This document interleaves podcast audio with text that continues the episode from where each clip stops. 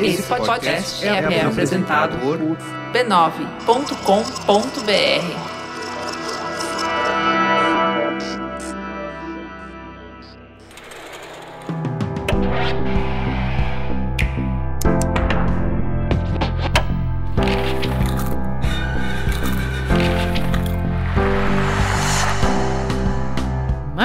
Mamileiros e mamiletes, sejam bem-vindos ao Mamilos Cultura, o nosso espaço para reflexões a partir de produções culturais. Eu sou a Juva Lauer. Eu sou a Cris Bartz e hoje a gente vai falar do documentário Amém, Perguntando ao Papa, que está disponível na Star Plus. Ah, que não sou a única que estou nerviosa, o sea, todos aqui estamos nerviosos. Es todo el simbolismo que hay alrededor de él. Silencio, ustedes no se movieron. Son la piel de Judas, prepárese. ¿Usted tiene nómina? Si tiene móvil. ¿Sabe lo que es una persona no binaria? Si yo no fuera feminista, ¿sería mejor cristiana?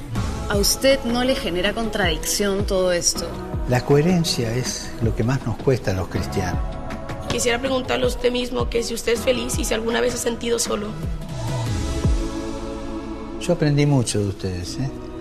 A mí me hizo mucho bien y les agradezco el bien que me han hecho. Vamos para a sinopse. Com estreia no Brasil no dia 5 de abril, o documentário é dirigido pelos espanhóis Jordi Évoli e Mário Sanches e coloca o Papa Francisco frente a frente com dez jovens de diferentes países e também de diferentes crenças e classes sociais. O pontífice está completando 10 anos de posse e foi convidado a responder perguntas feitas por pessoas de 20 a 25 anos de países tão diversos quanto Senegal, Estados Unidos e Peru. O diálogo passeia entre temas polêmicos como desigualdade, imigração, aborto, abuso infantil dentro da igreja, pornografia, masturbação, a partir de jovens articulados e com muito lugar de fala. Juliana, eu quero que você me conte o que, que acontece nessa conversa que por si só já é muito esquisita, né? Não tem umas quebras de protocolo aí, não? Cara, no, o, eu quis ver porque, sei lá, como o trailer passou na minha frente e o jeito que os jovens uh, fazem pergunta pro Papa é muito uh, inesperado, sabe? Eles são muito assertivos, até com um, um, um tom de desafio. Vou falar umas verdades para esse Papa. é, tipo, menino, é o Papa, você não sabe quem é ele. E você fala, cara, o Papa topou isso, sabe? Mas não é do Vaticano esse negócio? Não foi produção então, do Então, eu vou, vou, chegar lá, tá? Eu acho que, assim, é, o primeiro ponto para mim de, de ter me interessado, a gente fala aqui no, no Mamilos fala muito sobre diálogo, uh, e foi bem interessante. É uma hora tensa, tá? Não tem um momento de hahaha, é assim, é Não tem tiro, gracinha. porrada e bomba, porque é jovem, né, meu filho? Não estamos com tempo a perder. E eu acho que nessa uma hora, é, o Papa consegue de fato dialogar, é, só que ele não abre mão do que faz dele o Papa, do que faz ele um, um líder espiritual católico, né? Então, eu acho interessante que é, a gente tem um, um pouco de, de confusão sobre isso, né? Porque parece que diálogo, para eu dialogar com você, eu preciso me conformar à sua visão de mundo, eu preciso concordar com você, ou vice-versa. Ou me convencer e eu sair dali acreditando na sua visão, né? Exato. Me trouxe muito o que a Viviane Moset é, falou aqui no Mamilos, que a gente está sempre citando, que é de que no contexto que a gente vive de diferença, a gente precisa ser regido pelo princípio da membrana celular, né? Que é semi-permeabilidade. Então, eu me permito trocar com o ambiente, mas eu não me perco no ambiente, né? É, então, eu, eu, poder filtrar, eu possibilitar que eu troque com as pessoas, com as experiências dela, com as vivências dela, sem eu me apagar. Então, você vai ver uma hora o Papa ouvindo com gentileza, com interesse genuíno, com, com sinceridade, ele vai reconhecer o lugar de que eles vêm, quem eles são, as trajetórias que eles têm, as ideias de mundo que ele tem, de uma forma muito, me parece muito verdadeira. Mas em nenhum momento ele abre mão de pontuar o lugar dele, das pessoas que ele representa. E assim, acho que tá muito claro ali, não importa se a gente é rígido e ultrapassado para você, não importa se da onde você vem não tem mais lugar o que eu tô falando. Eu penso assim, a gente existe e a gente merece respeito. Agora, quando você fala isso, eu conversei com você sobre isso esses dias, né? Que há de se acreditar em alguma coisa Uhum. para não viver gravitando no mundo. Esse lugar que a gente está hoje, que é de total descrença sobre tudo, porque se você acreditar em algo, você vai ser ultrapassado muito rápido. Ninguém quer ser ultrapassado. Então, é, todo dia eu tenho informação, mas eu não me apaixono por ela, não me apaixono por nenhuma crença, porque daqui a pouco vem alguém e me desmente, Uhum. daqui a pouco eu vou me decepcionar com essa crença. E a gente vai para esse lugar de um cinismo completo, onde você não tem como se agarrar em nada. Então, eu tenho questionado muito esse lugar de acreditar como uma forma, como uma escada, inclusive, para quando você cai Uhum. Né? Quando você é derrubado por um- um- uma situação de vida, por uma doença, por qualquer coisa que te derrube, é, é acreditar em algo, ter crenças que faz com que você consiga se levantar, porque você tem onde escorar, entendeu? Então, eh, quando, quando você me conta isso, me lembra muito, mu- eu faço uma associação muito clara a isso, a necessidade de uma vida espiritual. E, essa- e ela não está ligada à religiosidade, mas ela está ligada a, a acreditar e estabelecer algumas crenças que você só vai abrir mão quando a vida sistematicamente te mostrar que aquilo já não serve mais Uhum. para viver. Mas enquanto isso não acontecer, tá tudo bem acreditar. Não tem ninguém que tá vivo que não tem fé em alguma coisa ou em muitas coisas. A gente É. tem fé. A questão é que a gente sempre acha que a nossa fé é mais embasada, faz mais sentido, é uma crença menos limitante É, do que a do que a do dos outros, né? né? Eu vou dar só o exemplo do aborto, que eu achei que é uma discussão muito boa. Tem uma menina que é católica e que olha pro Papa, e, assim, ela é muito apaixonada, né? E ela vai com sangue nos olhos pra cima do Papa. Pergunta dela: por que, que a igreja se colocaria contra os direitos das mulheres? Por que receber com ódio e julgamento na igreja as mulheres que abortam? O aborto existe. As mulheres tomam essa decisão com o coração pesado, pensando, dialogando com Deus. Ela vai lá e tava na cara do Papa. É. E o Papa, assim, não é para receber mulher assim, nananá. E aí tem uma católica que, na ausência do Papa falar contra o aborto, porque ele fala do acolhimento com as mulheres, de qual é o papel. O papel da igreja não é julgar a mulher, jamais, nunca. Não é fazer ela se sentir culpada, mal, não é isso. Ele só fala sobre isso, ele não fala sobre aborto.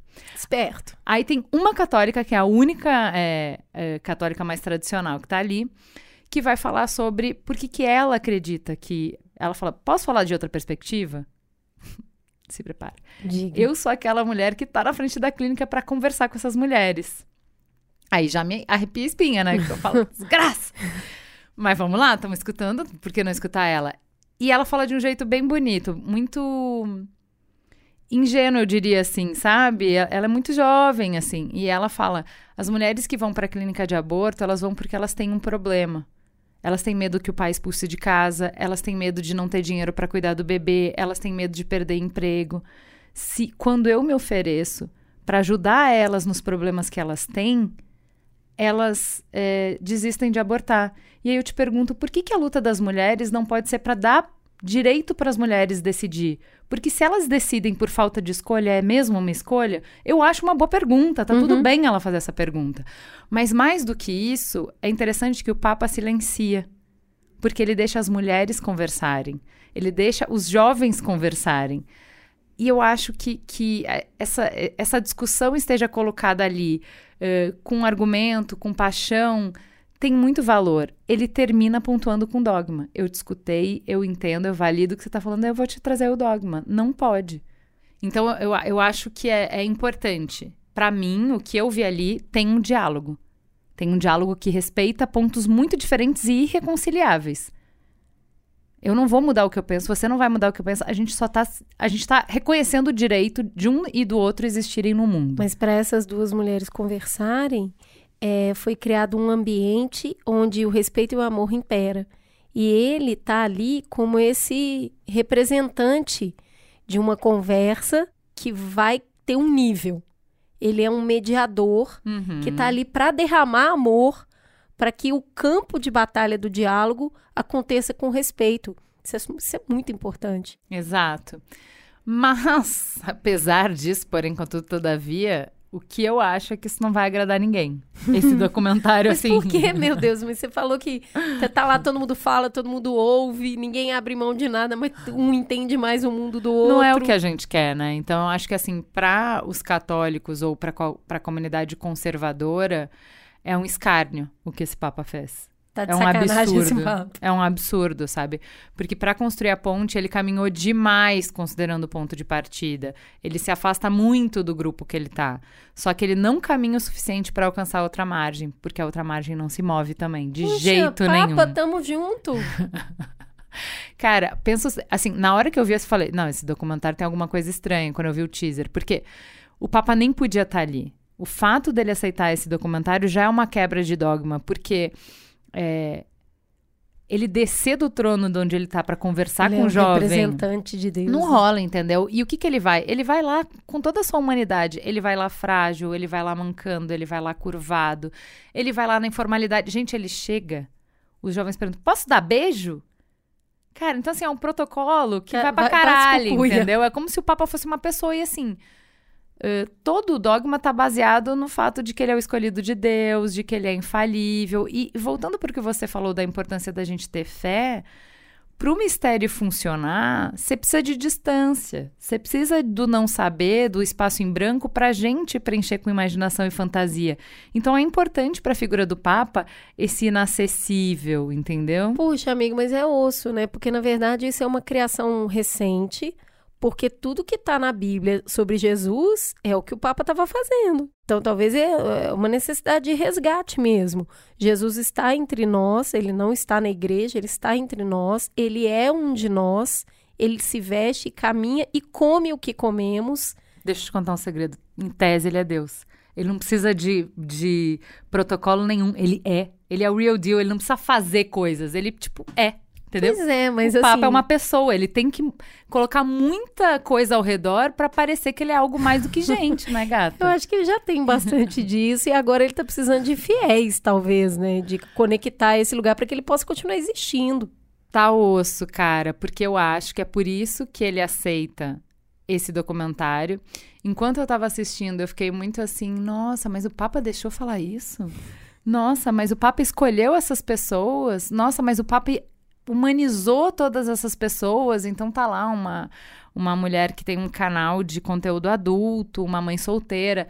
Então, o jeito de apresentar ela com cena dela com a filha dela botando a filha para dormir. Então, assim, as pessoas estão contextualizadas como seres humanos. Eu falei, nossa, que bonito da Igreja Católica fazer Ninguém isso, né? comendo criancinha. Porém, não foi a Igreja Católica que fez e não foi o Papa e não foi uma decisão dele. Ele não tem ingerência nenhuma sobre isso. O documentário não é dele. Ele é um convidado igual o convidado aqui no Mamilos. E isso eu só fui perceber, porque, claro, o progressistinha da estrela, eu tava é achando tudo verdade ótimo. isso? Eu tava achando tudo ótimo. Até que eu fui ver um comentário mais conservador sobre isso. E assim, a única personagem conservadora é a única que é estereotipada. É a única que vai ser apresentada. O recorte que vai contar o background dela vai dizer que ela é uma menina que é que é moldada pela família, que não sabe o que quer, entendeu? E vai apresentar o exercício de fé da família de um jeito bem caricaturizado, entendeu? Então, cara, é, isso me tocou bastante, porque Ué, vamos chamar o vir na aqui hora, Mamilos, acho que ele vem. infelizmente, né, na hora eu não percebi, porque me convinha. E aí precisou ir para a pele de outra pessoa que assistiu de uma outra perspectiva para falar: nossa, olha só, generosidade zero. Você achando generoso e alguém virou e falou assim, pra, É, pros seus, pros né? seus, né?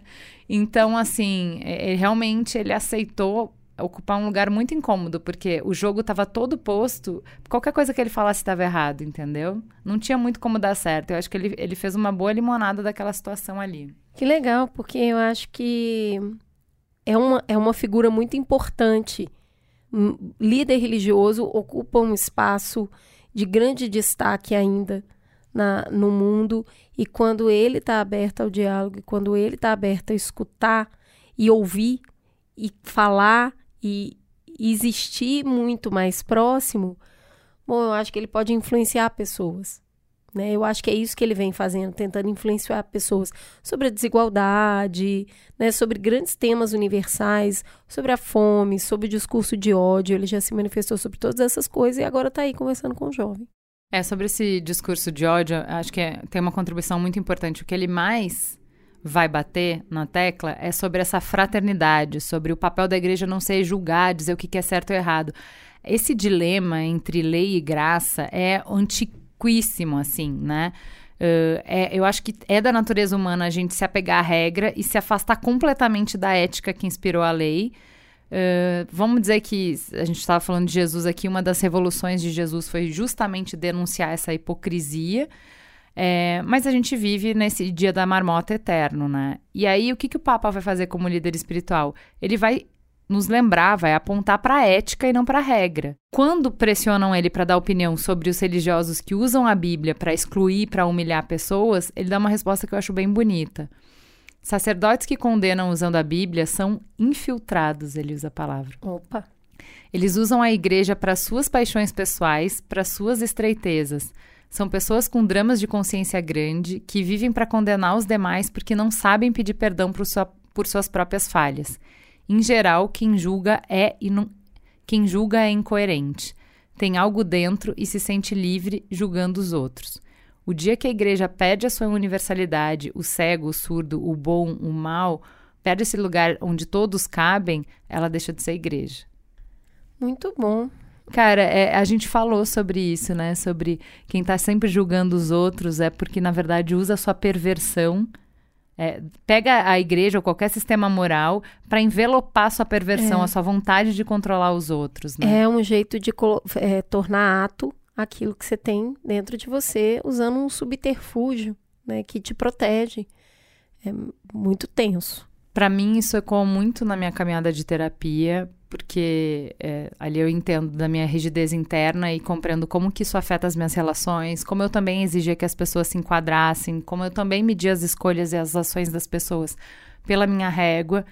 E isso conversa muito com a minha percepção que eu tenho hoje de religião e de outras formas de autoconhecimento e desenvolvimento como caminhos diferentes para chegar na nossa essência e na comunhão com os outros e com o todo. Então, isso me faz olhar para religião, qualquer uma que seja, com muito mais interesse, muito mais empatia e menos desse julgamento, menos desse ranço uhum. que a gente progressista costuma ter com religião. Bom, já que você começou um discurso de fé, eu que me lembrou e eu queria muito recomendar o podcast Todos os Caminhos. É um podcast do Globoplay que o Mamilos ajudou a planejar é, e tá, tá no ar com uma conversa sempre, toda semana, com o padre Júlio Lancelotti, que recebe outros dois líderes religiosos, e eles conversam sobre esses temas, né, de fraternidade, de amor. Tem um episódio especial é, sobre amar os seus inimigos, que eu acho fundamental, entendeu? Para qualquer pessoa ouvir, porque amar os amigos é muito fácil, né? O que, que, quer dizer, na verdade, amar o seu inimigo? E o padre Júlio Lancelotti tem a resposta que vai andar comigo para a vida inteira, sabe? De combate ao mal. Como é que você pode amar o seu inimigo tirando o poder dele? Para que ele não perpetue o mal. E assim, ele responde isso de diversas formas e com muita amorosidade e uma reflexão muito profunda. Então, fica aí a dica, todos os caminhos para quem tiver interesse em, em continuar caminhando. Temos um programa? Temos um programa, fica gostosa a sensação de mais um Mamilos no Ar. Beijo, gente!